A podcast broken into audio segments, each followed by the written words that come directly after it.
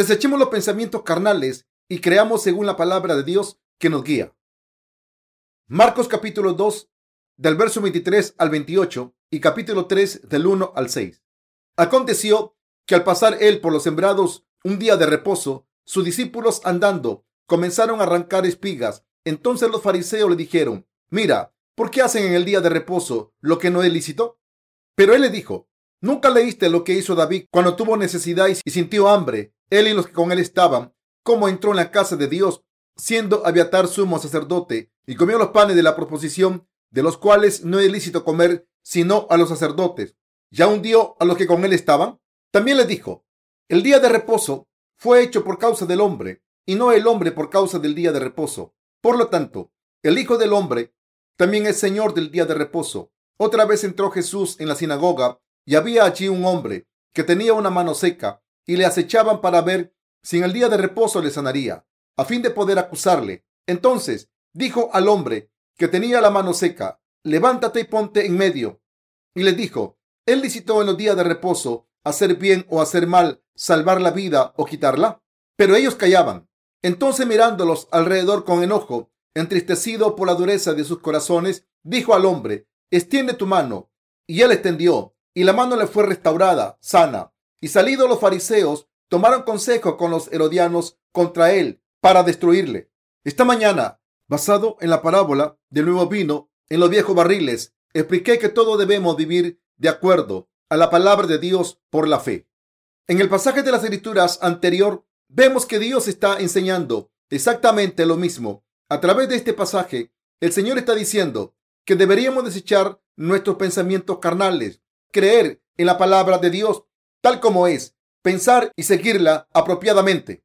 Dios le dijo al pueblo de Israel que descansaran un día por semana y él le llamó a este día día de reposo. El día del Sabbat para el antiguo pueblo judío era diferente del día del Señor que tenemos en mente. Para ellos el Sabbat duraba desde el atardecer del viernes hasta la puesta del sol del sábado. Los judíos guardaban este día de reposo muy estrictamente, por lo que siempre tomaban como un gran motivo de crítica cuando Jesús llevara a cabo su obra de salvación en el día de reposo. Como se muestra en el pasaje de las escrituras de hoy, los judíos denunciaban a los discípulos de Jesús incluso por desgranar el grano en el día de Sabbat, y esto desencadenó una gran controversia y discusión con los judíos.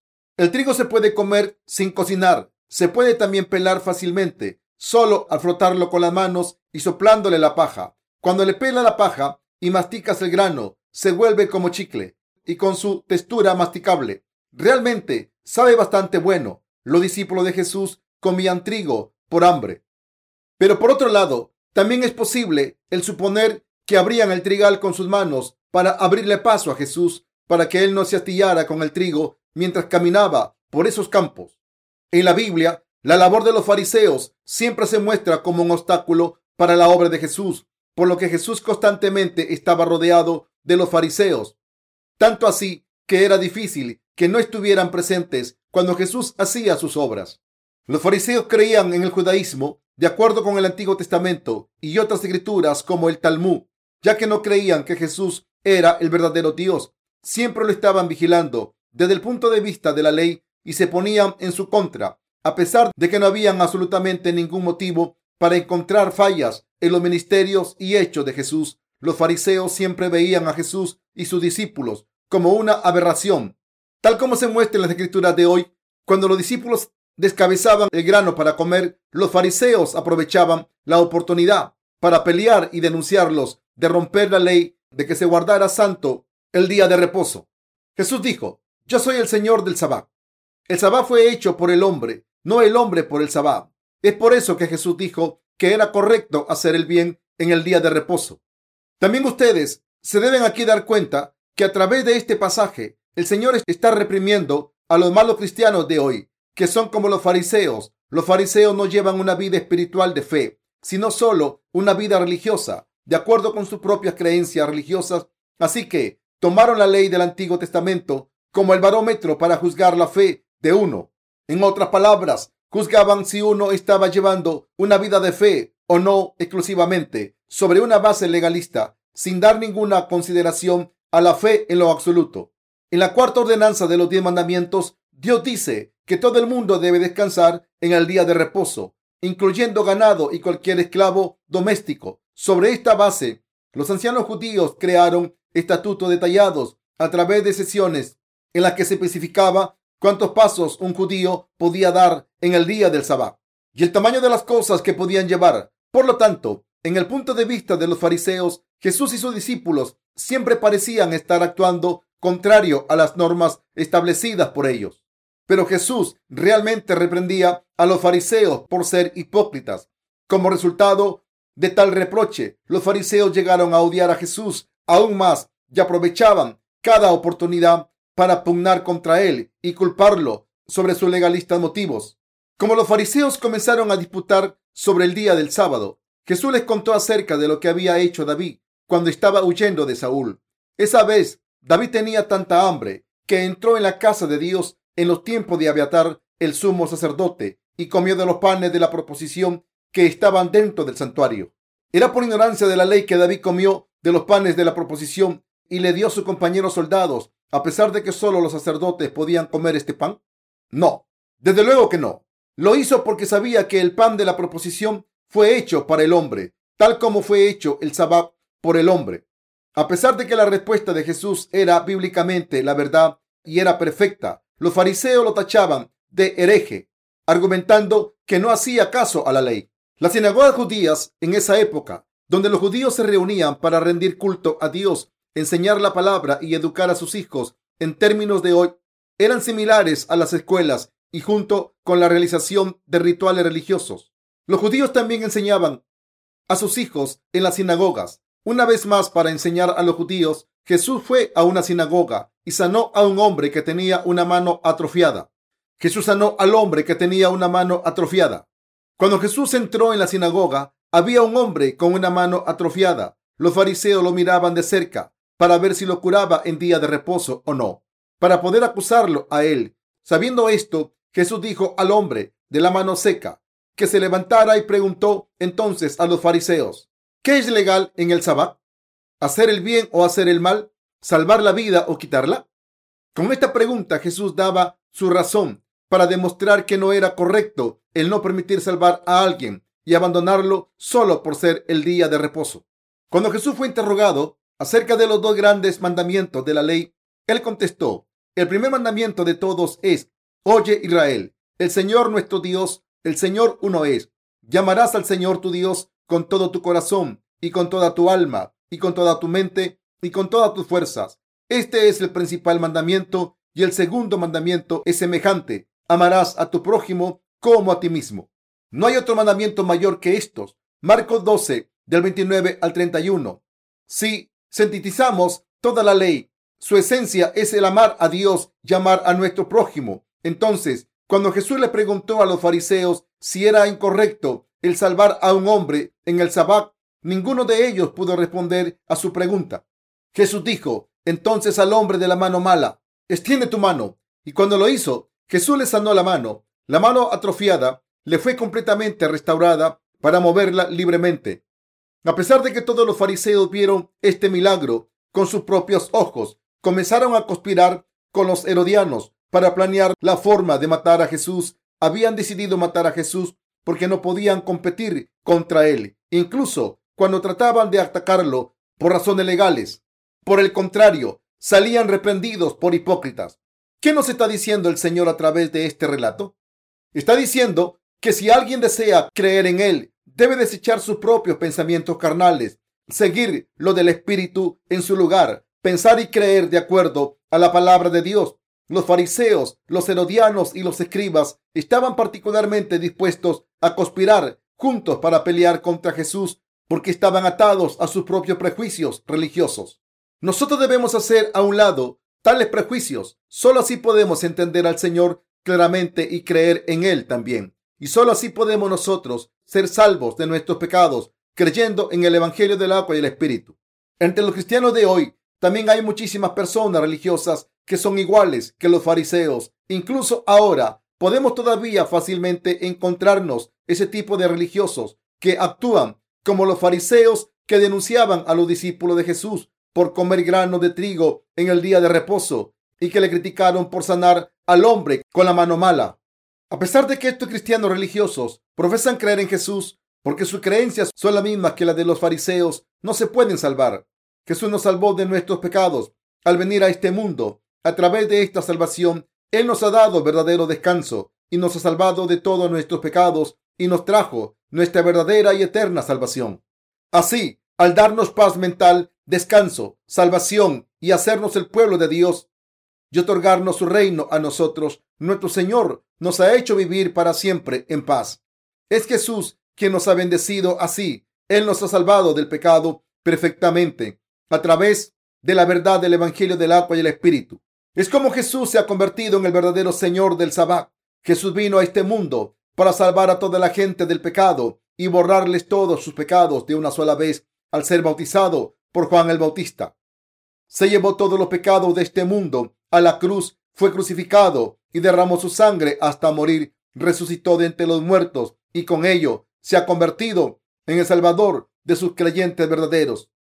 El Señor entonces ha realizado completamente nuestra salvación de todos los pecados. Jesucristo ahora está sentado a la diestra del trono de Dios y habiendo enviado el Espíritu Santo a este mundo, Él está trabajando dentro de nosotros los creyentes en el Evangelio del agua y el Espíritu.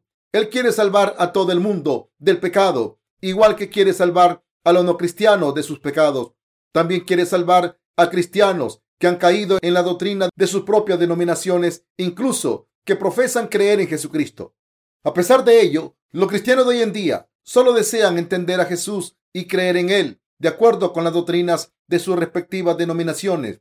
Los fariseos habían criticado a Jesús diciendo, ¿cómo puede Jesús no censurar a sus discípulos incluso cuando vio que segaban el grano y se lo comían en el día de reposo? ¿Cómo puede no guardar el sabbat? Del mismo modo, los cristianos de hoy también basan su juicio en las normas doctrinales de sus propias denominaciones y se preguntan cómo alguien puede salvarse a través del Evangelio del agua y el Espíritu. A pesar de que el Señor se llevó consigo todos los pecados del mundo de una sola vez al ser bautizado por Juan y fue crucificado por nosotros. Estos cristianos preguntan, ¿cómo podemos decir que no tenemos ningún pecado mientras vivimos en esta tierra y en este mundo? Entonces, pelean contra nosotros, retándonos con una actitud agresiva, así como Ismael persiguió a Isaac. Esos cristianos que ignoran el Evangelio del agua y del Espíritu se oponen a los que conocen y creen en este verdadero Evangelio. Se rebelan así contra los creyentes en el Evangelio del agua y el Espíritu, porque solo piensan en Jesús dentro de los límites de sus doctrinas cristianas que creen entre ellos mismos. Su fe no está puesta en el Evangelio del agua y el Espíritu, sino en los dogmas del cristianismo. Pero ustedes nunca deben olvidar que las doctrinas cristianas son hechas por el mismo hombre, mientras que el Evangelio del agua y el Espíritu es la palabra de Dios. ¿Quién hizo todos los credos cristianos prevalecientes de todo el mundo? Fueron hechos por seres humanos las doctrinas cristianas no las hizo Dios. Por el contrario, fueron hechas por los mismos cristianos. Cuando comparamos las doctrinas cristianas con la palabra de Dios, podemos ver que son completamente diferentes entre sí. Aún a pesar de ello, los cristianos de hoy han tomado las doctrinas hechas por ellos mismos como el barómetro de la salvación y por lo tanto están contra Jesús y aquellos que creen en Él a través del Evangelio del agua y el Espíritu. Estos pecadores cristianos preguntan a los creyentes en el Evangelio del agua y el Espíritu que cómo puede alguien estar libre de pecado cuando le decimos que hemos recibido la remisión de nuestros pecados a través del Evangelio del agua y el Espíritu. Nos dicen, ustedes son herejes, su fe es falsa. La verdadera fe cristiana conlleva a uno a salvarse del pecado solo por la sangre de la cruz. Entonces, cuando se le dice que uno es salvado del pecado al creer en el Evangelio del agua y el Espíritu, en vez de la sangre de la cruz, dicen que eso está mal, pero son ellos los que están equivocados. ¿Por qué es esto así? Es porque estos cristianos desorientados creen en Jesús conforme a la norma de sus propios pensamientos y de sus propias doctrinas. Por eso es que su fe es incorrecta. Aunque pueda parecer como si sus argumentos fueran lógicos, en realidad están verdaderamente equivocados es a través del Evangelio del agua y el Espíritu que todo el mundo se salva. Y por lo tanto, que estos pecadores cristianos argumenten que esto está mal es como los fariseos denunciando a Jesús por hacer obras en el día de reposo. Es todo a causa de las diferencias de fe que los religiosos de esta época están en conflicto con Jesús y es por ello que en las comunidades cristianas de hoy, quienes creen solo en la sangre de la cruz y aquellos que creen en el Evangelio del agua y el Espíritu son incompatibles entre sí. Los religiosos de hoy no creen en el Evangelio del agua y el Espíritu porque no han dejado sus propios pensamientos carnales. Jesús es verdaderamente el Hijo de Dios, Dios mismo y nuestro Salvador, que perfectamente ha borrado todos nuestros pecados de una vez por todas con el Evangelio del agua y el Espíritu. Tomó consigo todos nuestros pecados a través de su bautismo y mientras soportaba estos pecados fue crucificado y derramó su sangre hasta morir en nuestro lugar. Entonces resucitó de entre los muertos entre días y está aún vivo.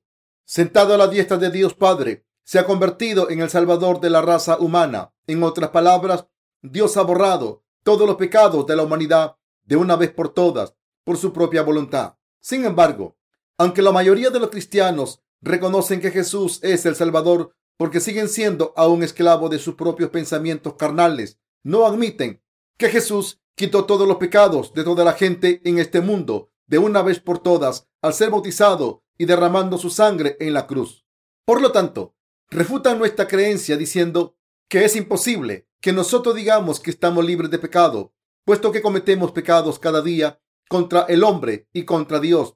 Y aún peor, acusan a cualquiera de herejía que diga que él se ha vuelto libre de pecado por creer en el bautismo de Jesús y su sangre en la cruz. Entonces ellos claman que su fe es la correcta. En vista de que esto causa disputas y batallas espirituales, se convierten en nuestros enemigos al final.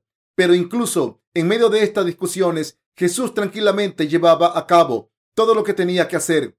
Como el cordero del que hablaba Juan el Bautista, él soportó sobre sus hombros los pecados del mundo y murió en la cruz y ahora retornará de nuevo como el Señor del juicio.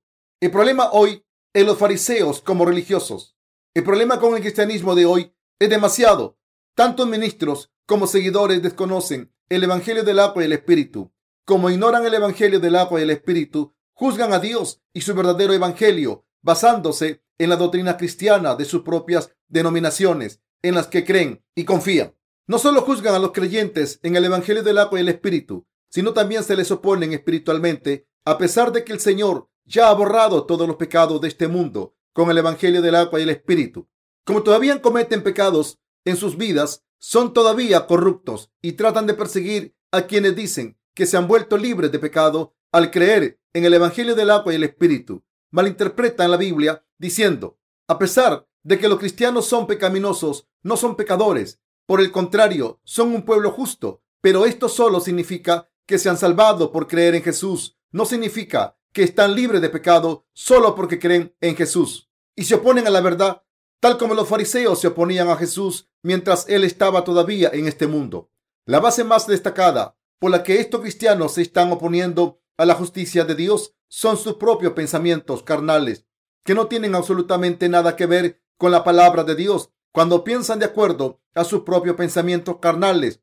Aquellos quienes dicen que se han vuelto libres de pecado por creer en el Evangelio del agua y el Espíritu parecen estar equivocados a su manera de ver. Se preguntan, como cualquier persona que viva en este mundo puede afirmar no tener pecado cuando todavía comete pecado cada día. ¿Cómo puede alguien no tener ningún pecado aunque crea en Jesús como su Salvador? Entonces quiere decir esto que no tiene que arrepentirse de los pecados que cometen en su vida, porque ven los creyentes en el Evangelio del agua y el espíritu. De tal punto de vista, terminan por oponerse a la justicia de Dios, su verdadero amor y su salvación verdadera. Por eso están desacreditando a los creyentes en el Evangelio del agua y el espíritu como gnósticos de la edad de la iglesia primitiva que no consideraban cualquier deshonestidad cometida con el cuerpo como un pecado.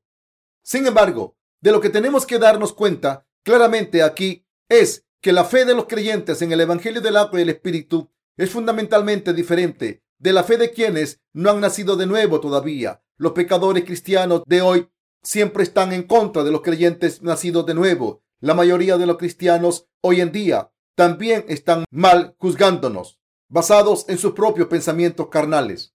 El sabbat debe observarse espiritualmente. Jesús dijo, el Hijo del Hombre es también el Señor del sabbat. Cuando el Señor vino a este mundo, aceptó nuestros pecados al ser bautizado, fue crucificado hasta morir y resucitó de entre los muertos. Y a través de esto, Él nos ha salvado. Él volverá una vez más. Después de haber ascendido al cielo, después de su resurrección, envió el Espíritu Santo a este mundo y dejó la palabra de Dios. A través de esta palabra de Dios, sabemos y creemos que Jesús ha borrado todos nuestros pecados con la verdad del agua y el Espíritu. Por lo tanto, nadie tiene pecado porque Jesús tomó todos los pecados de este mundo consigo al ser bautizado por Juan el Bautista. No hay ningún pecado en este mundo. Entonces, ¿esto significa que aquellos que no creen en Jesús también están libres de pecado? No, no es el caso. Debido a que estas personas no creen en Jesús y no conocen la verdad, siguen siendo inicuos. En contraste, nosotros los creyentes en el Evangelio del agua y el Espíritu no tenemos pecado porque conocemos y creemos la verdad de este Evangelio. Entendemos y creemos que Jesús realmente tomó todos nuestros pecados, murió en la cruz y nos regresó a la vida. Y como Jesús en efecto borró nuestros pecados, estamos ahora libres de pecado porque creemos en esta verdad. El decir que una manzana sabe a manzanas es obvio. Después de todo, ¿a qué cosa pudiera saber si no es que a manzana? Del mismo modo, nuestra afirmación de que no tenemos ningún pecado también es inequívoca. No tenemos pecado porque la palabra de Dios dice que el Señor ha borrado los pecados de la humanidad con el Evangelio del agua y el Espíritu. Debido a que las personas tienen pensamientos carnales, no pueden entender a los creyentes en el Evangelio del agua y el Espíritu. Ellos dicen claramente, incluso algunos de ustedes que creen en el Evangelio del agua y el Espíritu, todavía cometen pecados. Entonces, ¿cómo puede decir que no tienen pecado? ¿No está mal esto entonces? Por lo tanto, es una reclamación falsa y herética. Igual que los fariseos en tiempo de Jesús denunciaron a sus discípulos por desgranar el grano y comérselo en el día del sabbat. Así hacen estas personas religiosas en esta época presente. También denuncian a quienes creen en el Evangelio del agua y el Espíritu. Ustedes tienen que entender claramente la razón por la que Dios instituyó el día del sabbat. Nos dio el sabbat para que recordáramos y adoráramos a Jesús por su obra justa de salvación que quitó todos nuestros pecados, no para recibir bendiciones solo por guardar este día en un sentido literal. En el Antiguo Testamento, Dios dijo innumerables veces que uno sería bendecido si observara el sabbat, pero tenemos que darnos cuenta de su significado espiritual. Esto significa que debemos mantener la fe de que el Señor ha borrado todos nuestros pecados bajo todas las circunstancias. Solo aquellos que mantienen esta fe en sus corazones son bendecidos por Dios y es en sus corazones que el Espíritu Santo desciende y obra. Por esta razón, entonces los pensamientos carnales de los cristianos de hoy son totalmente equivocados. A menos de que echen a un lado sus pensamientos carnales, acabarán poniéndose contra Jesús y nunca serán salvados, aunque crean en Jesús como su Salvador, prediquen concordantemente y clamen el estar viviendo para el Señor. Por eso Jesús dice que si alguien quiere seguirlo, debe renunciar a sí mismo, cargar su cruz y entonces seguir a Jesús. Aquellos que no pueden renunciar a sus pensamientos carnales no pueden seguir al Señor. Uno debe desistir de sus pensamientos carnales, poner su mente en el Espíritu y creer en la palabra de Dios basado en el hecho de que el Señor ha borrado todos sus pecados a través del Evangelio del agua y el Espíritu. Así, todo mundo debe mantenerse en la palabra de Dios por convicción y seguirlo con fe. Como Abraham había hecho solo, este tipo de personas pueden seguir a Jesús. De lo contrario, todo lo demás solo se convertirán en enemigos de Jesús, al igual que los fariseos y los herodianos. Ahora, tristemente, hay muchísimas de esas personas en este mundo. En el capítulo 1 de Marcos, Jesús se llevó consigo los pecados de la humanidad al ser bautizado por Juan el Bautista. Y en el capítulo 2 de Marcos habló con un minusválido y le dijo, Hijo, tus pecados han sido perdonados. Utilizando viejas prendas y odres de vino viejos como parábolas, el Señor dijo que debemos desechar nuestros pensamientos carnales y la sabiduría conservadora y en su lugar pensar y creer exactamente de acuerdo a su palabra. En uno de los últimos versículos de Marcos capítulo 2 vemos a Jesús en oposición con los fariseos por el sabbat. Pero este conflicto no fue iniciado por Jesús. Viajando por varios pueblos, Jesús solo había hablado de las buenas nuevas y hecho buenas obras, pero los fariseos estaban tratando de provocar una pelea. Los fariseos son los pecadores cristianos de hoy que no conocen el Evangelio del agua y el Espíritu. Estos cristianos incluso que dicen creer en Jesús están persiguiendo a sus compañeros creyentes. Los cristianos tienden a acosar a los otros cristianos como herejes. A pesar de que nuestras enseñanzas son bíblicamente verdaderas, es diferente de su propia postura denominacional y así ciegamente nos condenan como herejes. Arbitrariamente acusan a cualquiera de herejía por cualquier diferencia con ellos, mientras que esta tendencia se encuentra entre los cristianos en todo el mundo. Es particularmente más acentuado en las iglesias coreanas. Si alguien habla y cree de acuerdo con lo que dice realmente la Biblia y no de acuerdo con sus propias doctrinas denominacionales, se le acusan de ser un hereje. Muchos cristianos se dedican a esta práctica, así como los fariseos habían acusado a Jesús de romper el día del sabbat y querían matarlo, dado que estos cristianos no renuncian a sus pensamientos carnales y no creen en el Evangelio del agua y el Espíritu, a través del cual Jesús salvó a la humanidad. Todos se irán al infierno. Esto es lo que Jesús nos está diciendo a través del pasaje de las escrituras de hoy. En efecto, lo que Jesús estaba realmente diciendo era, deben dejar a un lado sus pensamientos carnales, deben conocer y creer de acuerdo a lo que les dije. Vine a este mundo para que ustedes puedan darse cuenta de que yo, el Hijo de Dios, que vino encarnado en hombre, tengo el poder de perdonar todos los pecados. Hijo, ha recibido el perdón de tus pecados. Levántate y camina. Esta palabra no fue dada a nadie más que a nosotros. Jesús, por tanto, nos ha liberado de nuestros pecados. Él tiene el poder y la autoridad para perdonar todos nuestros pecados y Él ha borrado todos los pecados de todos en este mundo. Él liberó todos los pecados de la humanidad y todos y cada uno de los pecados de todos los que creen en lo que Él ha hecho por ellos. Jesús dijo al enfermo, levántate y camina. Jesús nos ha permitido el levantarnos de nuestras vidas espiritualmente enredadas, llevar a cabo la obra de Dios con fe y recibir sus bendiciones con fe en nuestras vidas. Jesús tiene realmente tal poder y nos ha dado verdaderamente bendiciones así en nuestras vidas. El problema es la fe de los cristianos de hoy. A pesar de que Jesús es el Hijo de Dios Padre, Él vino a este mundo encarnado en hombre conforme a la voluntad del Padre. Se llevó consigo todos los pecados de la humanidad al ser bautizado por Juan el Bautista. Murió en la cruz, se levantó de entre los muertos y con ello realizó completamente nuestra salvación. Estos cristianos no reconocen la salvación que Jesús ha hecho por nosotros, ni tampoco lo reconocen como el Hijo de Dios, que ni siquiera reconozcan que Jesús es realmente Dios, el Creador y el Salvador. ¿Qué tan problemático es esto? Del mismo modo, los fariseos también causaron una gran preocupación y dolor a Jesús, pero en lugar de no hacerles caso, Jesús caminaba en medio de ellos y personalmente les mostraba y explicaba quién era Él realmente. Y aún entre los fariseos hubo algunas personas que se convertirían. Uno de ellos se llamaba Nicodemo. Si Jesús viera a los cristianos de hoy que creen solo en la sangre de la cruz, ¿qué diría?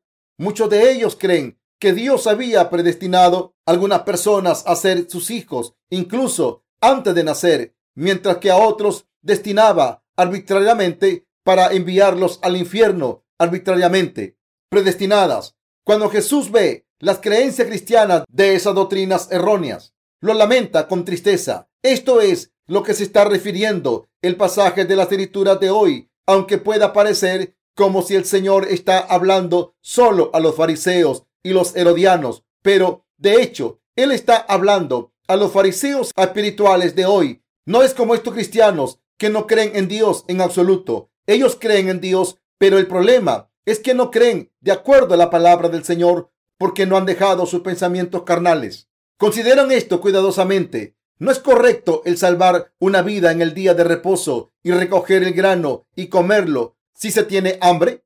¿O está bien el morirse de hambre solo para observar el sabbat literalmente? Se supone que debes descansar en el día del sabbat, pero ¿cómo puedes descansar cuando te estás muriendo de hambre? ¿Serías capaz de dormir un poco con un estómago vacío? ¿Te saldrán fuerzas? No, no puedes dormir cuando tienes mucha hambre. Si estuviste muy estresado durante el día o estás demasiado preocupado o tienes mucha hambre, no puedes dormir por la noche. Hoy es el día del Señor. El día del Sabbat fue cambiado al día del Señor. Nosotros lo llamamos el día del Señor porque este es el día cuando fue resucitado el Señor. Supongamos que tenemos que omitir todas nuestras comidas y pasar hambre todo el día solo para observar el día del Señor. Yo seré el primero oponiéndome a esto. ¿No estarían ustedes también angustiados? No hay razón para que alguien deba morirse de hambre en este día. ¿Por qué Jesús nos da la ley y viene a este mundo? Vino a este mundo para traer verdadera salvación a nosotros, a darnos paz, bendecirnos, a salvarnos perfectamente de todos nuestros pecados y hacernos hijos de Dios. Por lo tanto, debemos comprender esta profunda providencia y creerla. Dios ha borrado todos nuestros pecados con el Evangelio del agua y el Espíritu. Nos hizo sus hijos y su pueblo. Permitió que lleváramos a cabo la obra de la justicia al vivir en este mundo en rectitud mientras viva en este mundo y nos ha dado el derecho a disfrutar de sus riquezas y su gloria en el futuro. Debemos creer en esto Debemos creer en lo que Dios ha hecho por nosotros, pero debemos considerar más a fondo la noción de observar el día del sabbat. Necesitamos pensar en las razones del día de reposo y el propósito fundamental por el que se observa. Es ortodoxo el solo observar el día del sabbat al pie de la letra y considerar herejes a los que no lo hacen. Para los judíos, el sabbat dura desde el atardecer del viernes hasta la puesta del sábado. No deben hacer nada en el sabbat. La ley dice que incluso el ganado debe descansar estrictamente hablando. No deben ni siquiera usar electricidad. Hasta los no cristianos no deben usarla. También deben abstenerse de cocinar. Y entre los adventistas en Corea, los pastores solían discutir si se debe encender la luz o no durante su servicio de adoración. Algunos disputaban que al observar el sabbat no deben prender la luz, mientras que otros discutían que si ese fuera el caso, no deberían ni prender tampoco velas. Durante el gobierno colonial japonés, pastores de la iglesia adventista fueron el grupo más grande asesinado por negarse a hacer reverencia ante los santuarios sintoístas.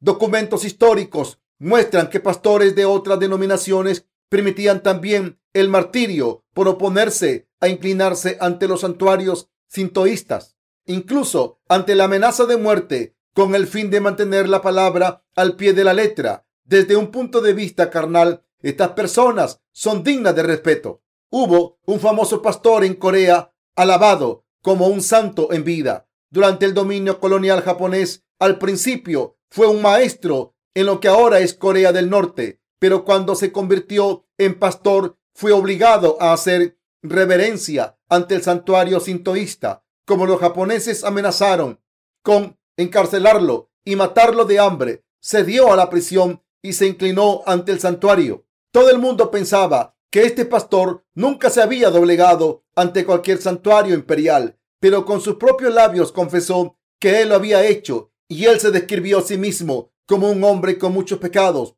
Pero este pastor era al menos un hombre honesto. Después de todo, pocos podrían negarse a someterse ante santuarios sintoístas en esas terribles circunstancias. Por supuesto, lo prudente es permanecer fiel y no aceptar, pero no es algo fácil de hacer. Una dama cristiana, quien también fue encarcelada y victimada severamente por hacer campaña contra los santuarios sintoístas. Cuando Corea fue liberada de la ocupación japonesa, ella fue libertada de prisión y escribió dos libros, uno llamado Si muero y otro llamado Si muero viviré. En uno de los libros escribió acerca de cómo los guardias de la prisión la atormentaban de hambre, tanto que se le cayeron todos sus dientes y las uñas de los dedos. Solo llevaban comida podrida a los presos, pero ella estaba muy agradecida incluso de ello. Después de su liberación, trabajó como evangelista durante un tiempo y finalmente se casó con un pastor bautista ministrando en los Estados Unidos. Después de esto, fue enviada a Corea muchas veces para dar su testimonio y que ella testiguó que cuando ella decidió como Esther el afrontar la muerte, si fuera necesario, Dios la salvaría y mostrando cómo no tenía uñas, dijo que ella había vivido por la fe, a pesar de que tantos pastores coreanos no habían podido mantener su fe, se rindieron ante los japoneses, así que fue ampliamente respetada por los cristianos de Corea. Una vez apareció ella en algunas estaciones cristianas de radiofusión estadounidenses, dando el mismo testimonio acerca de cómo había resistido a las autoridades japonesas por observar el día del sabbat, mientras estaba en la prisión y casi fue asesinada por su resistencia. Pero a diferencia de los coreanos, la reacción de la audiencia estadounidense fue más bien fría. Estaban en realidad muy confusos por su testimonio, pensando que los cristianos de Corea eran bastante extraños por tratar de observar el sabbat tan duro literalmente. Aparte de esta evangelista, muchos otros en Corea también fueron encarcelados por su postura del día del sabbat. Que entre ellos estaba el diácono Chudalbae, quien probablemente ya conocen ustedes. Durante la guerra de Corea, Bae fue ordenado por algunos soldados coreanos del norte para que barriera el patio en el día del sabbat.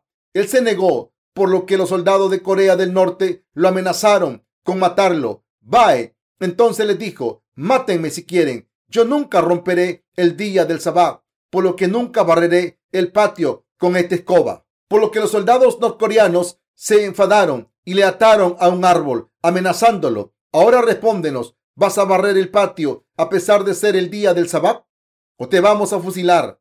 Pero Bae todavía le dijo, prefiero que me disparen, yo guardo el sabbat, sin importar lo que pase. Entonces los soldados norcoreanos lo mataron.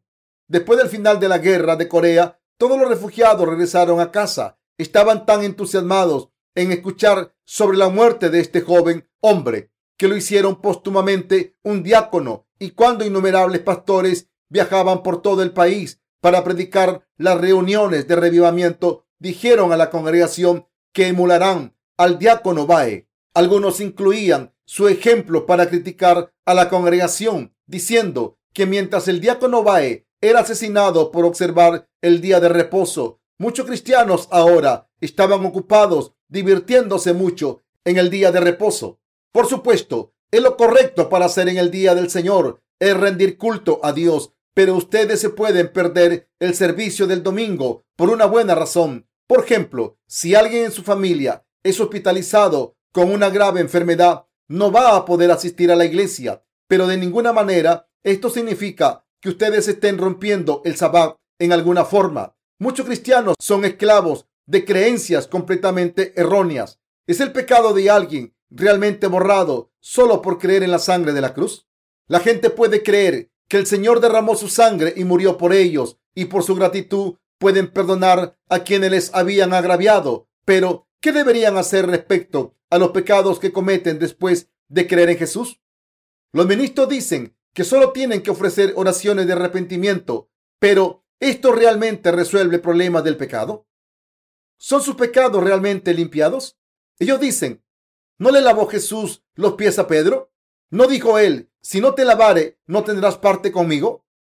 Por lo tanto, ¿no está bien el limpiar nuestros pecados con ofrecer oraciones de arrepentimiento cada día? Pero ¿Es esto lo que el Señor quería decir cuando dijo, si no te lavare, no tendrás parte conmigo? Juan 13, versículo 8. El tema aquí es el Señor. El Señor tenía que lavar los pies de Pedro. Esto significa que Jesús le limpió aún los futuros pecados a Pedro al ser bautizado una vez, haber muerto en la cruz, resucitado de entre los muertos y con ello se convirtió en el Salvador de Pedro. Puesto que Pedro era débil él cometería pecados incluso después del ascenso y la resurrección de Jesús y por lo tanto Jesús no habría borrado ni estos pecados. Jesús y Pedro no habría tenido nada que ver entre sí. El problema aquí es que hoy en día los cristianos interpretan este pasaje de acuerdo a sus propios juicios carnales. Interpretan esta palabra basada en sus propias doctrinas cristianas. Y este es el problema más grande.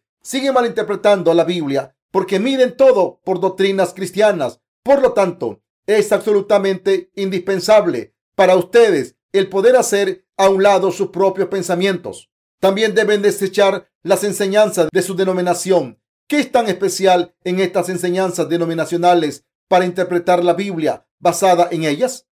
Las denominaciones no significan nada. Una vez que conozcan y crean en la palabra de Dios, el Evangelio del agua y el Espíritu, seguramente comprenderán otras cosas también. Antes de haber nacido de nuevo, puede ser que ustedes hayan interpretado este pasaje de las escrituras de hoy de forma contraria creyendo que era correcto el observar el sabbat literalmente. Pero si leen la Biblia después de creer en el Evangelio del agua y el Espíritu, son guiados por el Espíritu Santo, se, puede dar, se pueden dar cuenta de que todo de que todo su conocimiento pasado es totalmente opuesto. Los pecadores cristianos pueden salvarse solo si echan a un lado sus pensamientos mundanos y creen en lo que, lo que Jesús ha hecho para ellos, el Evangelio del agua y el Espíritu. De lo contrario, no pueden reconocer al Señor. Tú eres el Cristo, el Hijo del Dios viviente. Mateo 16, 16.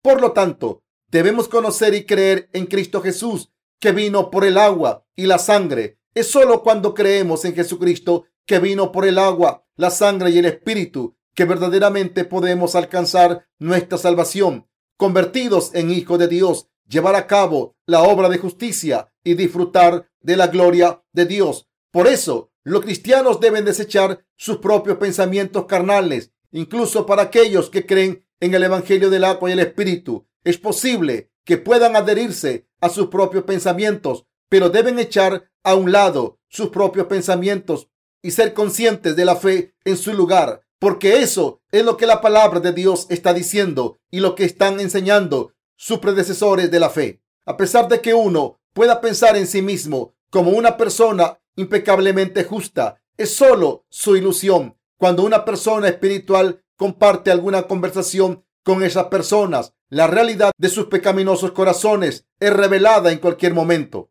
Entonces algunas personas pueden decir, ¿eres el único hombre educado aquí? ¿Eres solo tú el que cree en Dios? Pero lo que necesitan ustedes para entender claramente es que aquellos que están espiritualmente bien informados son muy diferentes de aquellos que están educados carnalmente. Cada vez que ustedes echan a un lado sus propios pensamientos, la escoria de la carne es lavada y se convierten en una persona espiritual, en alguien que tiene conocimientos espirituales. En otras palabras, lo que el Señor nos está diciendo es que podemos ser salvados y seguirle a Él en lugar de rebelarse en su contra, solo si dejamos a un lado nuestros pensamientos carnales y creemos en la palabra de Dios tal y como Dios manda. Los cristianos de todo el mundo deberían también echar a un lado sus propias doctrinas denominacionales y dejar sus propios pensamientos mundanos y sinceramente creer en el Evangelio del agua y el Espíritu y así llegar a su salvación. Aquellos de nosotros que ya hemos hecho así, deberíamos estar muy agradecidos de que no nos hemos convertido en enemigos de Dios. La palabra de Dios dice que una vez que está salvado, todos los problemas que ustedes enfrenten posteriormente pueden ser fácilmente resueltos si escuchan los sermones y las enseñanzas de sus predecesores de la fe y siguen su orientación con fe. Entonces ustedes se convertirán sin falta en personas justas espiritualmente.